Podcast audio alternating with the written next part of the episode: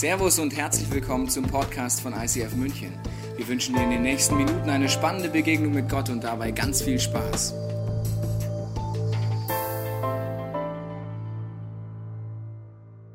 Herzlich willkommen zum Momentum. Ich hoffe, ihr seht mich 3D auch ohne diese Brille. Ja? Wenn nicht, hast du einen, einen Sichtschaden. Wie wir das? Ein Augenoptiker-Problem. Ja genau, herzlich willkommen zur Serie Momentum. Herzlich willkommen ICF Augsburg. Schön, dass ihr dabei seid. ICF Altstadt. Ich hoffe, es geht euch gut. Und diese 3D-Brille ist ein roter Faden, der sich durchzieht. Und bei 3D-Brillen fängt es damit an, dass man weiß, wie rum man sie aufzieht. Klingt komisch, ist aber so. Man kann die so rum und so rumfalten. Einmal ist das rote auf dem linken Auge oder auf dem rechten Auge. Entscheidend ist, dass es links ist, sonst siehst du nichts in 3D. Du siehst schon, über 3D muss man einiges lernen, weil sonst denkt man sich, warum klappt das denn bei mir nicht?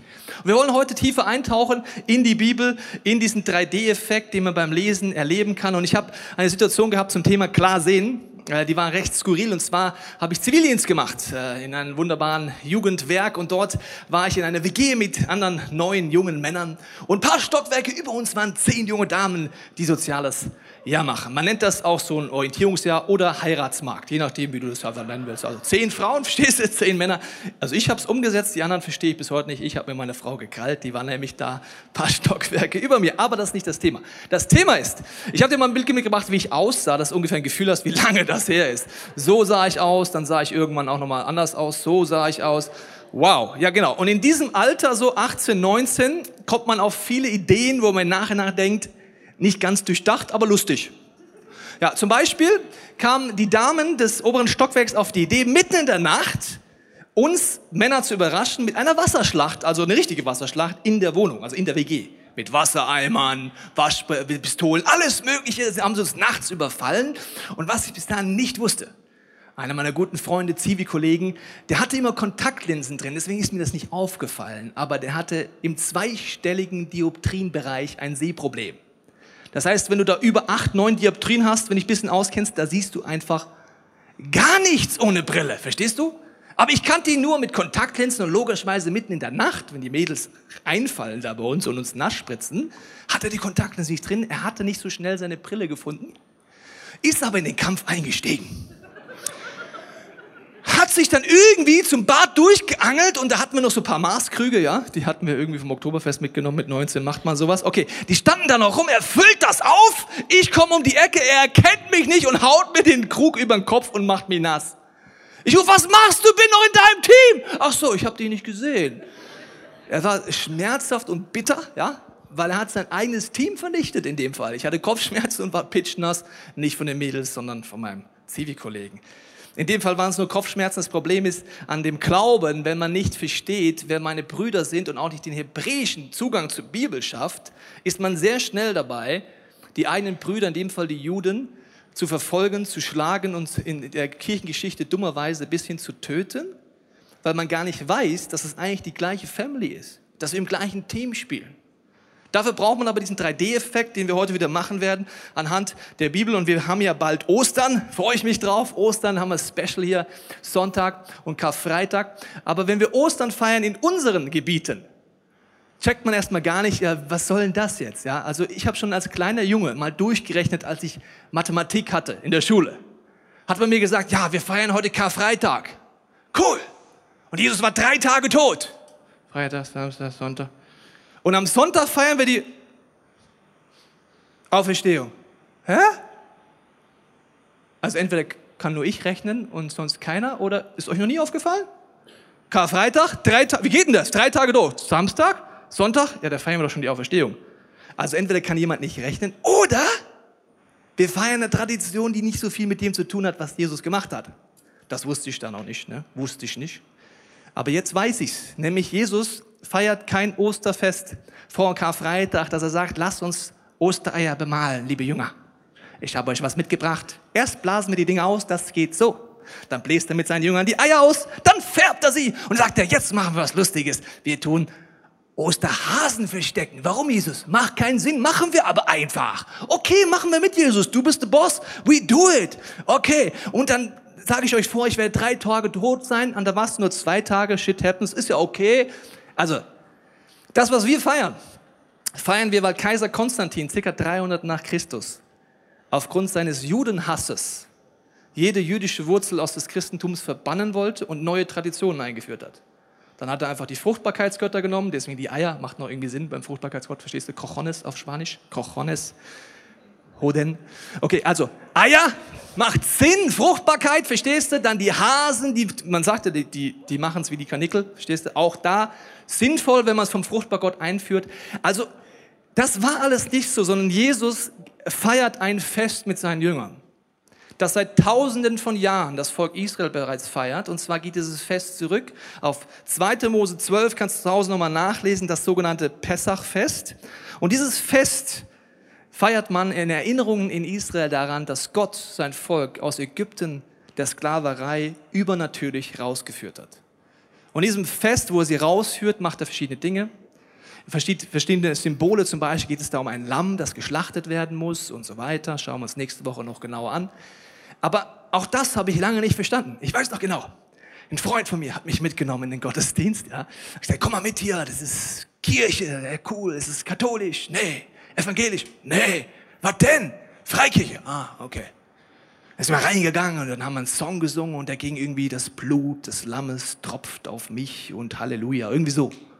Irgendwie so, so ein Slasher-Movie. Und dann habe ich rumgeguckt und alle, das Blut des Lammes, schalala. Und ich habe nichts gecheckt. Da habe ich gesagt, was seid denn ihr für eine Truppe hier? Also schlachtet ihr gleich ein Schwein auf der Bühne und tanzt im Blut? Oder was ist mit euch falsch, dass ihr irgendwelche Lieder von geschlachteten Lämmern singt? Und da habe ich meinen Kumpel gefragt, ja? Der war für mich ja der Profi. Äh, was hat denn das mit dem Lamm auf sich? Der weiß auch nicht so genau, steht irgendwo in der Bibel, aber wir singen das hier. Ah, cool. Da mache ich mal mit. Ja, okay, wie soll ich sagen? Es ist oft skurril bei uns im Christenclub, aber jedenfalls ist es so, dass darin eine tiefe Symbolik ist und Jesus, das werden wir die nächsten drei Wochen machen bis Ostern, geht einfach dieses Fest entlang, das seit tausenden von Jahren gefeiert wird und seine Jünger kriegen ein Synapsenfasching nach dem nächsten, weil ihre Synapsen da oben einfach explodieren, weil er Dinge tut, die sie seit Kindheit kennen. Seit Kindheit, seitdem sie kennen können, feiern sie dieses Fest. Immer gleich. Und Jesus macht es auch so. Er heißt zum Beispiel, er schickt seine zwei Jünger voraus, das Pessachfest vorzubereiten. Nicht die Ostereier suchen, das Osterei bemalen, okay, sondern das Pessachfest vorzubereiten. Wir werden uns noch anschauen, was die genau vorbereitet haben. Aber unter anderem haben sie den Abend vorbereitet, was das letzte Abendmahl genannt wird im Christentum. Und ich dachte immer so, ja logisch, kenne ich aus der Kirche, Abendmahl ist halt also Wein und Obladen. Und da sitzt dann Jesus und sagt von jetzt auf gleich, das ist mein Leib. Und alle Jünger sagen, krass, warum? Ist halt so. Und das ist mein Blut. Basic, aber cool, Jesus. Also, nein, in ihrer Tradition ist es, er nimmt Dinge aus diesem Fest und in dem Moment, wo dieses im Ritual dieses Festes passiert, nimmt er es und erklärt ihnen etwas, und sagt damit, was ihr seit tausenden von Jahren feiert, weist alles auf mich hin. Und das ist diese 3D-Brille, die man nur versteht, einmal, ich nenne es die rote Seite, durch das, was Jesus getan hat am Kreuz. Und die blaue Seite steht für mich für O2, genau, für Sauerstoff oder für den Heiligen Geist. Diese Mischung aus Heiliger Geist und das, was Jesus tut, fange ich Dinge an zu verstehen, wo ich vorher nie gedacht habe, dass ich sie verstehen kann. Und das hat sehr viel auch mit Israel zu tun. Weil Gott sagt, in der ganzen Bibel, in Israel gibt er Prinzipien. Und ich möchte sie folgendermaßen erklären. Wenn du dir ein Haus kaufst, ja, vielleicht kaufst du dir so ein Haus, weiß ja nicht, ist das dein Geschmack? Ja, nein, weiß nicht. Wenn du es kaufst und es ist schon fertig, gehst rein, so wie wir in unser Haus und denkst dir, das würde ich anders machen, das würde ich anders machen, hier kommt eine andere Farbe hin, hier kommt die Mauer raus, da kommt sie rein. Aber ich kann es nur bedingt umbauen. Bedingt. Ne? Okay, ein Unterschied ist, ob ich der Architekt bin. Das ist ein Riesenunterschied. Wenn ich der Architekt des Hauses bin, baue ich alles so, wie ich denke, dass es für meiner Meinung perfekt ist. Und Gott sagt, ich bin der Architekt von Israel, von dem, was du in der Bibel siehst. Die Prinzipien, die geistlichen Naturgesetze, alles, was hier drin steht, habe ich mir ausgedacht.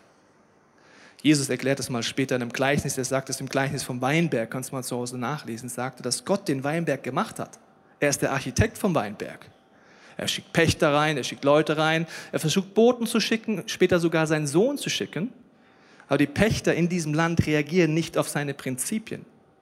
Die Prinzipien sind zeitlos, aber die Menschen setzen sie nicht um.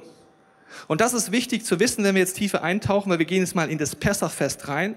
Was macht Jesus da ohne Eier und ohne Schokohasen? Ist ja erstmal irgendwie komisch. Er macht etwas, dass er seine Jünger zur Vorbereitung schickt. Und das ist wichtig, zur Vorbereitung des Festes musste man sein Haus putzen. Wer putzt gern sein Haus? Juhu, zwei Leute. Glückwunsch. Mögt ihr zu mir kommen, auch nochmal putzen kommen? Ich kenne eine Person, die entspannt putzen, sonst kenne ich nicht viele, aber es ist eine Gabe Gottes, sage ich dir. Also wenn du beim, Sch also wirklich, ist eine Begabung. Also jedenfalls, die meisten mögen nicht putzen, aber jetzt sagt Gott in dem Ritual als Vorbereitung, und das haben die Jünger auch gemacht, bevor sie mit Jesus gleich da sitzen, man hat sein Haus gereinigt. Und zwar nicht so ein bisschen, verstehst du, so wie ich putze, passt schon, sondern eine Grundreinigung mit der Zahnbürste in die Fugen und so. Und warum gibt Gott das als erste Idee, als zeitloses Prinzip? Weil er einen Putzfimmel hat? Weil er zwanghaft ist? Weil er denkt, ich muss mein Volk beschäftigen?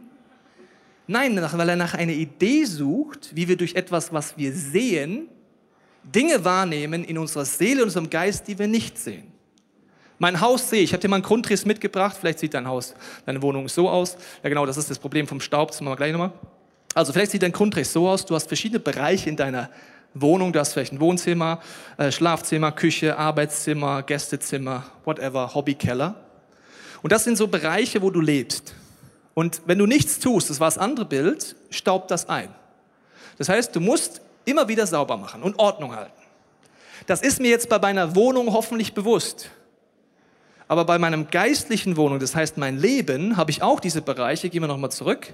Ich habe zum Beispiel, äh, wenn wir auf den Grundriss gehen, ich habe natürlich Bereich Beziehungen. Ich habe vielleicht ein Schlafzimmer, das ist meine Beziehung, Sexualität, Ruhe, alles drin. Und diese Bereiche habe ich. Und jetzt sagt Gott, meiner Meinung nach, nutze diese Zeit der Reflexion, indem du etwas tust mit deinen Augen und deinen Händen, aber reflektierst, wie es eigentlich in dir aussieht. Ich zeige dir mal, wie du das machen kannst. Ich habe mal zu Hause geputzt. Ja, ich habe dir Film, den Film mitgebracht. Ja, meine Frau freut sich darüber. Schön. Also, wenn du putzt, zum Beispiel Toilette putzen, mag ich persönlich gar nicht. Aber wenn du anfängst, in diesem Prinzip von Pessach zu machen, sagst, Gott, fang an zu mir zu reden, wenn ich diesen Scheißjob mache. Okay, also du fängst an zu putzen, siehst, da sind Flecken, da stinkt's. Und dann kannst du Gott die Frage stellen, wo stinkt's in meinem Leben, wo ist der Abfluss verstopft. Du siehst, du kannst Situationen haben, wo Gott durch deine Umgebung anfangen kann, mit dir zu reden. Wie sieht's in dir aus? Wo ist was daneben gegangen, im wahrsten Sinne des Wortes, ja, in deinem Leben und durch andere?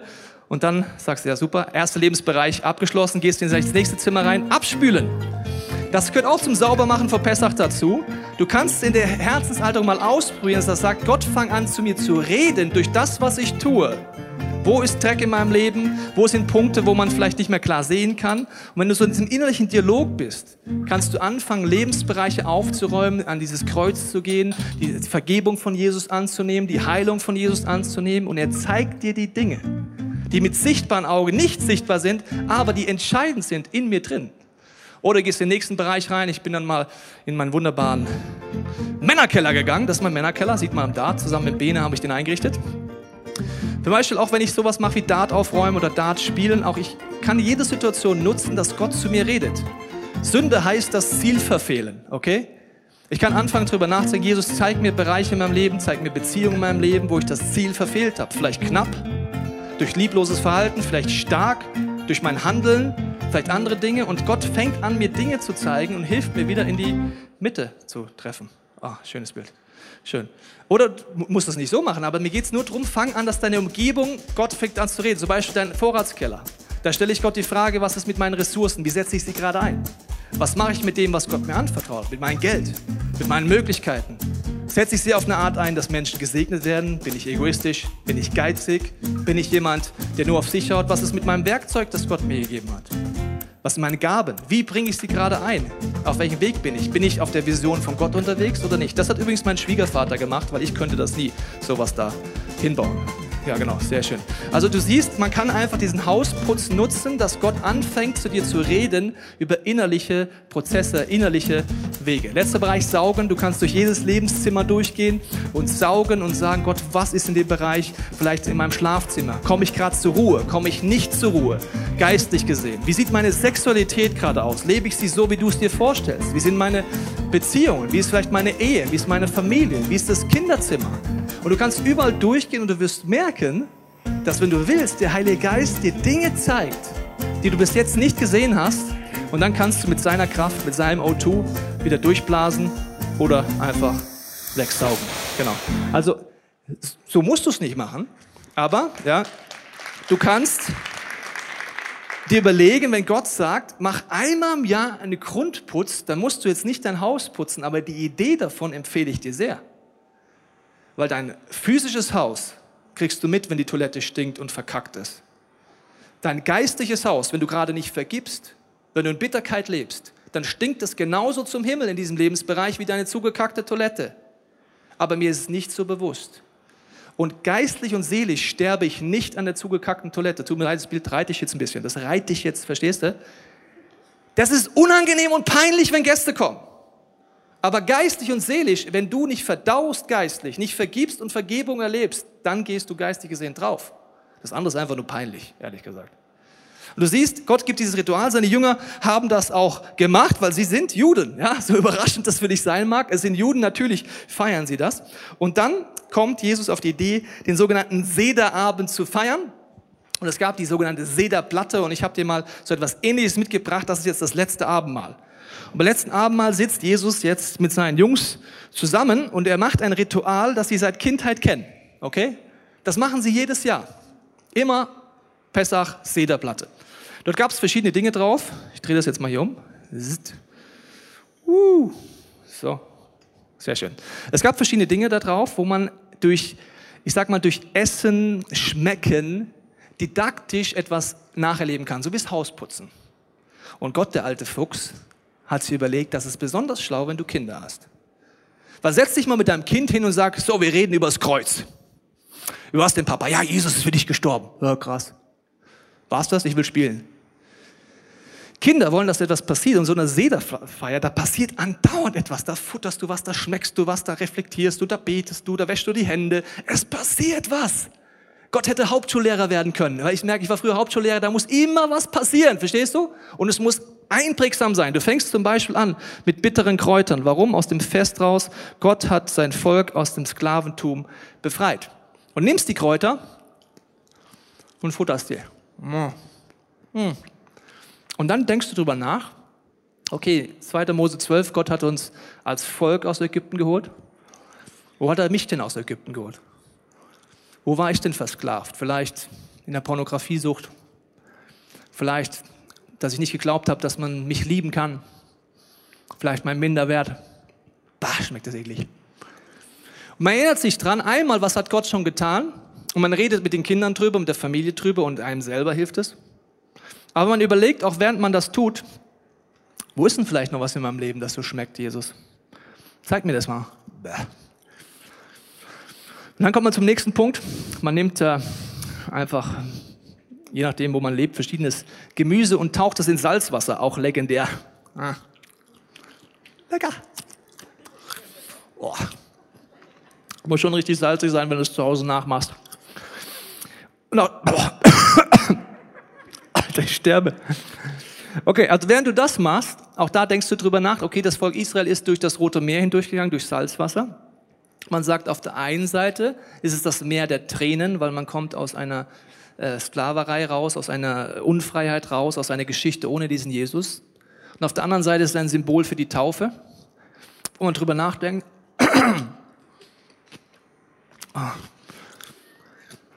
Und dass die Kinder das schmecken, oh. oh. Da merkst du, man keine Schokoeier. Sterbe. Egal. Also jedenfalls, während du das schmeckst, Gott sagt ja, schmeck und erlebe, wie freundlich dieser Gott ist sozusagen. Das heißt, du reflektierst selber einmal, bin ich vielleicht schon getauft? Ich weiß nicht, ob du schon getauft bist. Das ist der Moment, wo man sich entscheidet, dass man mit Jesus wirklich durch dick und dünn geht und ganze Sache macht. Man kann sich daran erinnern und reflektieren und dann, was auch mein besonderer Highlight ist, ist Meerrettich.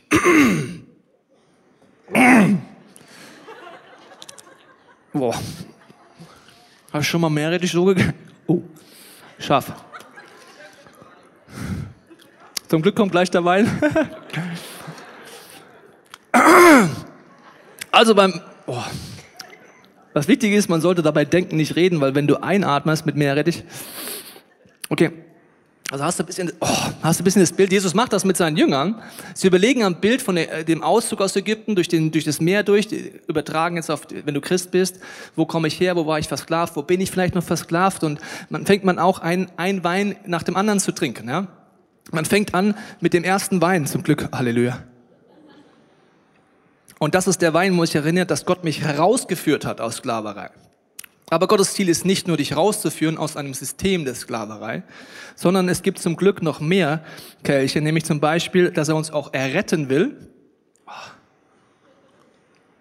und erlösen will. Ach, ich bin gleich hackedicht, aber es ist gut. Warum sind die nächsten zwei wichtig?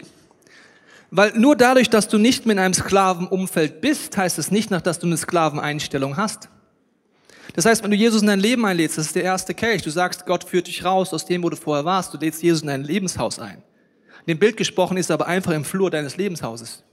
Und du hast zig Lebensbereiche, wo du vielleicht noch nicht weißt, was Gottes Idee ist und du lebst dir an Gottes Prinzipien vorbei, an seiner Architektur vorbei. Das heißt, du verfehlst das Ziel und Gott sagt, es ist genauso wichtig, dass ich dich von diesem Spirit befreie. Also zum Beispiel, du kannst Jesus kennenlernen, aber noch den gleichen Minderwert haben wie vorher. Du kannst Jesus kennenlernen, aber noch genauso fremd gehen, wie du vorher fremd gegangen bist. Du kannst Jesus kennenlernen, aber genauso im Geizhals sein, wie du vorher warst. Nur weil du Jesus in dein Leben einlädst, heißt das noch lange nicht, das ist nur der erste Kelch. Prost. Es ist ein cooler Kelch, wirklich, ein saucooler Kelch. Aber Jesus sagt, es gibt mehr. Es gibt einfach noch Erlösen, Erretten davon und das ist ein Prozess. Und das macht man dieser Feier und dann, was ich jetzt eher ein bisschen sympathischer finde, finde ich den süßen Dattelbrei.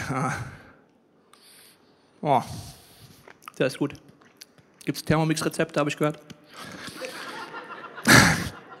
Dafür. Also, bei dem Brei geht es einfach darum, dass du sagst, wo bin ich Gott dankbar? Wo ist es süß in meinem Leben, dass ich den Heiligen Geist habe? Und ich reflektiere neu. Und Gott sagt, das solltest du mindestens einmal im Jahr grundsätzlich tun. Weil das größte Problem laut Gottes Perspektive meiner Meinung nach ist Undankbarkeit. Ich vergesse, dass dieser Jesus das alles in meinem Leben getan hat. Es wird vollkommen normal für mich irgendwann. Und weißt du, wie du diesen Brei am besten isst? Indem du regelmäßig mit Menschen Zeit verbringst, die Jesus nicht kennen. Und du dann mal erst wieder merkst, ach so, ist nicht normal, dass Gott mit mir redet? Ist nicht normal, keine Angst vom Tod zu haben? Ist nicht normal, in der Ehe neu anzufangen und dich wirklich zu versöhnen? Das ist nicht normal, nicht geizig zu sein. Das merke ich dann wieder, wenn ich mit Menschen Zeit verbringe, die diese Veränderungskraft von Jesus nicht kennen.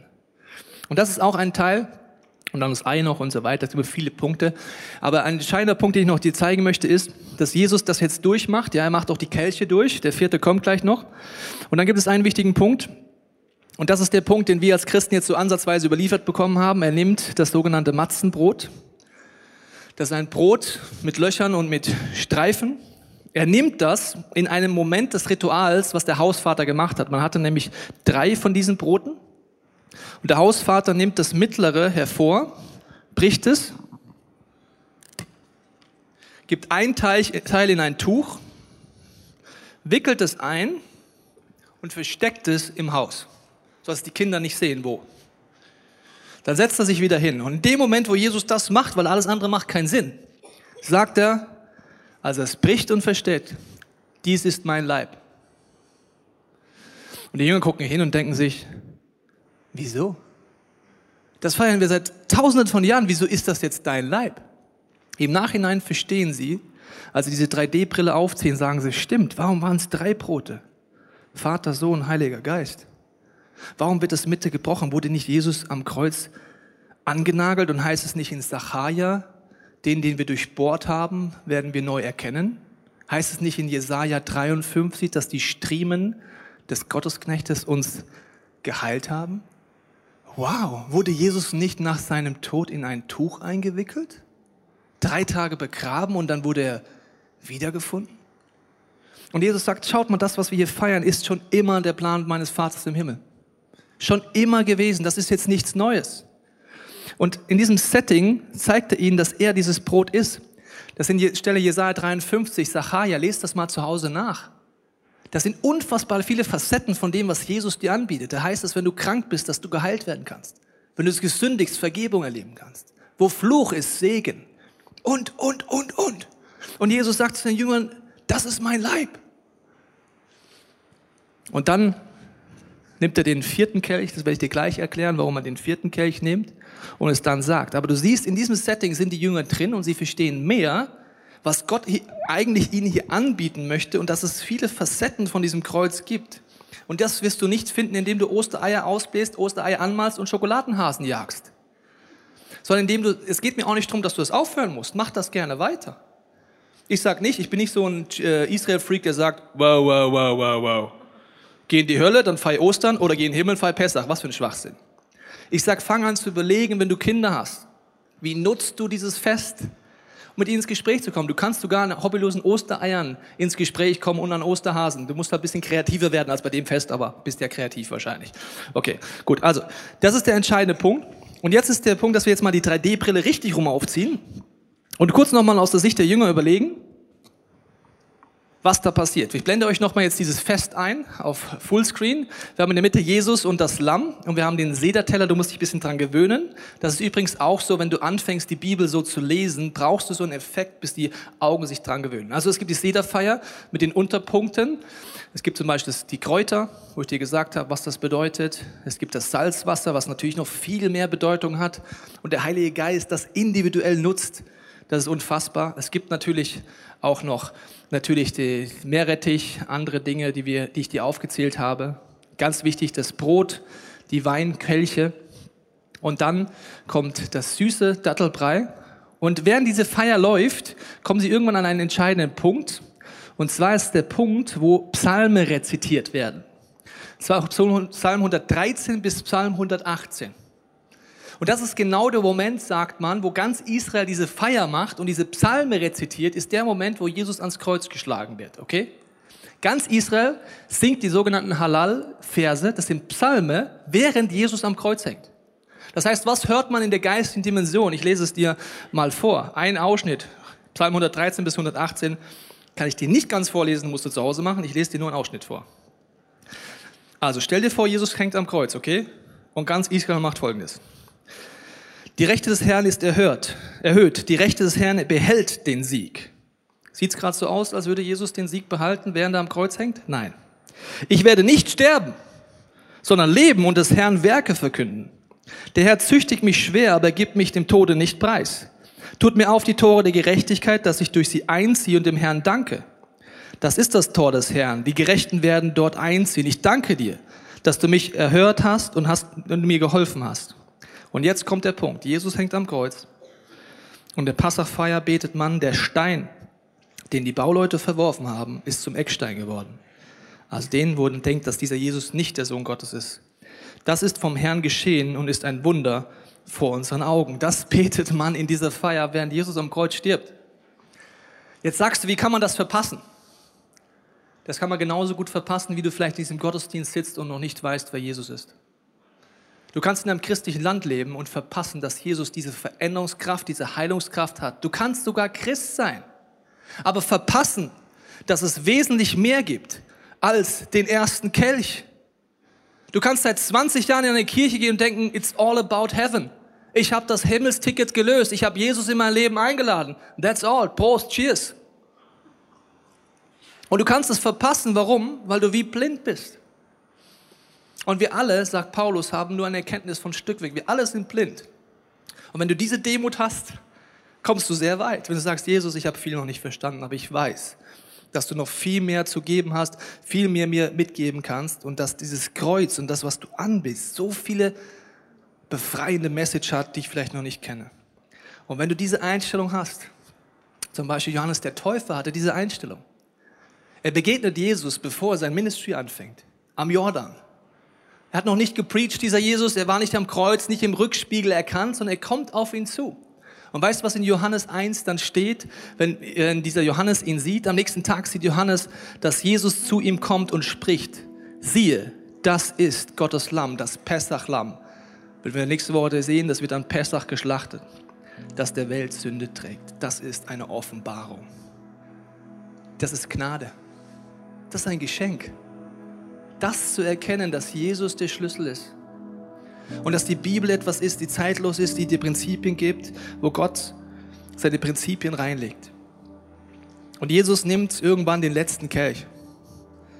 Nach dem Kelch des Herausführens, nach dem Kelch des Errettens, nach dem Kelch des Erlösens kommt der Kelch des Annehmens. Und Jesus sagt für mich mit anderen Worten, schau mal, ich sterbe für dich am Kreuz. Ich werde jeden Fluch tragen. Ich werde jede Sünde tragen. Ich werde die Möglichkeit haben, dass jedes Lebenszimmer von dir in göttliche Prinzipien, Ruhe und Frieden kommen kann. Egal welches Lebenszimmer. Aber dein Job ist, es anzunehmen.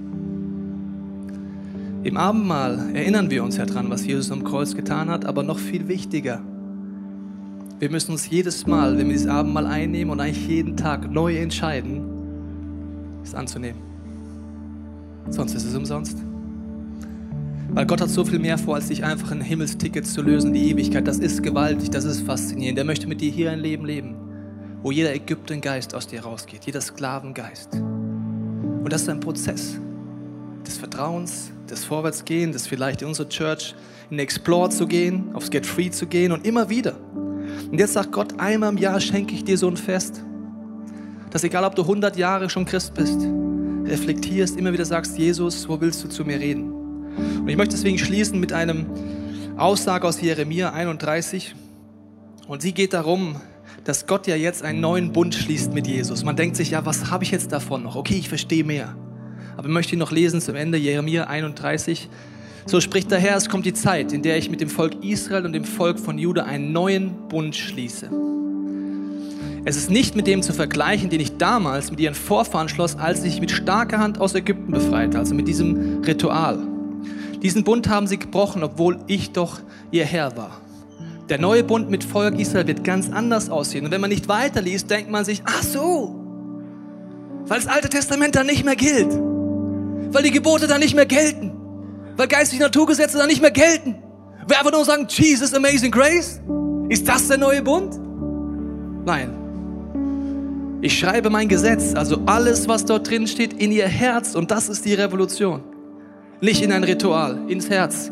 Es soll ihr ganzes Denken, ihr Handeln bestimmen. Das bedeutet, dass du keinen Sklavenspirit mehr hast. Das ganze Denken, Handeln. Ich werde ihr Gott sein und sie werden mein Volk sein.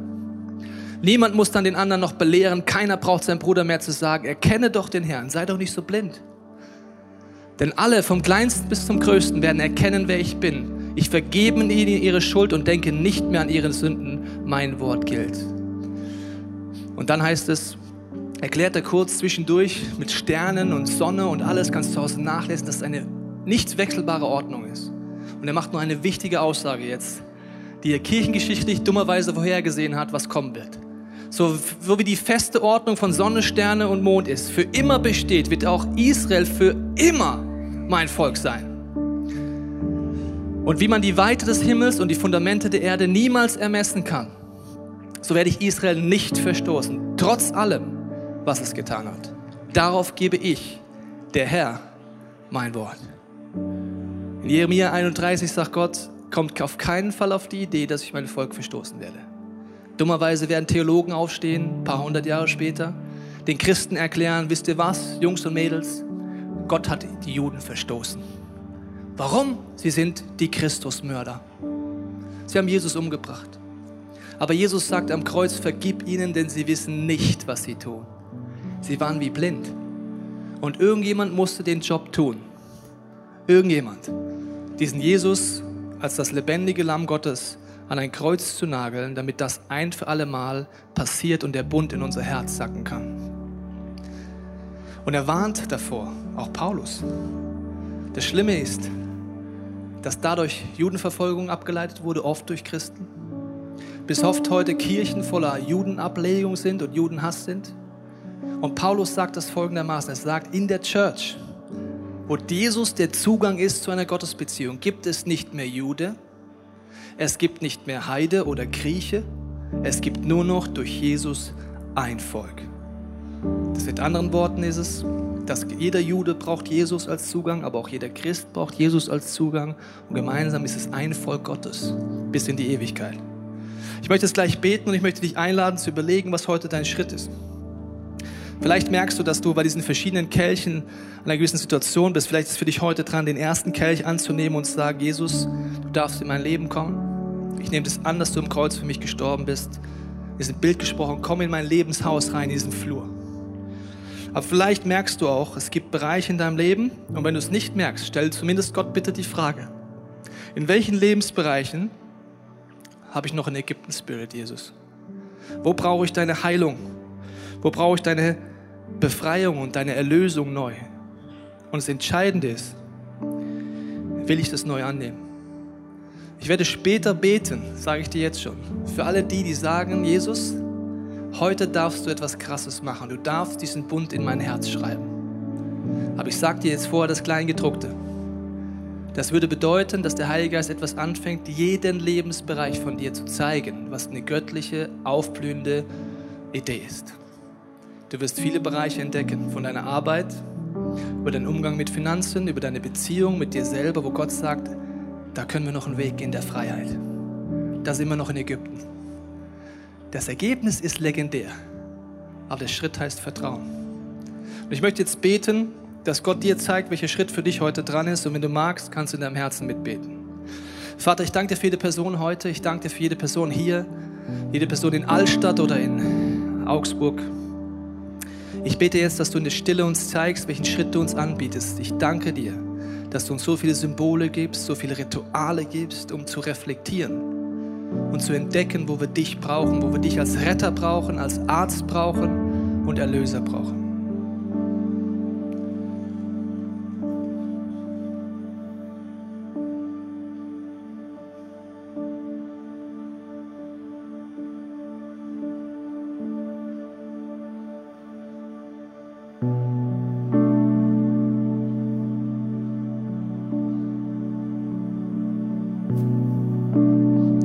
Vater, es gibt noch so viel mehr zu entdecken über das, was du uns anbietest. Aber ich bete, dass du uns heute zu Menschen machst, die nicht vom Kopf Dinge verstehen, sondern vom Herzen. Ich danke dir für diese Minuten jetzt und ich bete, dass deine Auferstehungskraft wirkt in diesen Räumlichkeiten, in allen Locations. Dass wir wie diese Brille aufsetzen und sagen, Jesus, ich will das Ganze, mein Leben, meine Lebensbereiche und die Bibel einmal durch dieses rote Augen der Brille gucken, durch dein Blut, durch das, was du getan hast. Aber ich brauche genauso dich, Heiliger Geist, dass du es lebendig machst, dieses blaue Auge, dass dieser 3D-Effekt passiert. Ich danke dir dafür. Amen. Wir hoffen, dass dir diese Predigt weitergeholfen hat. Wenn du Fragen hast, kannst du gerne an info at icf-moenchen.de mailen und weitere Informationen findest du auf unserer Homepage unter www.icf-moenchen.de.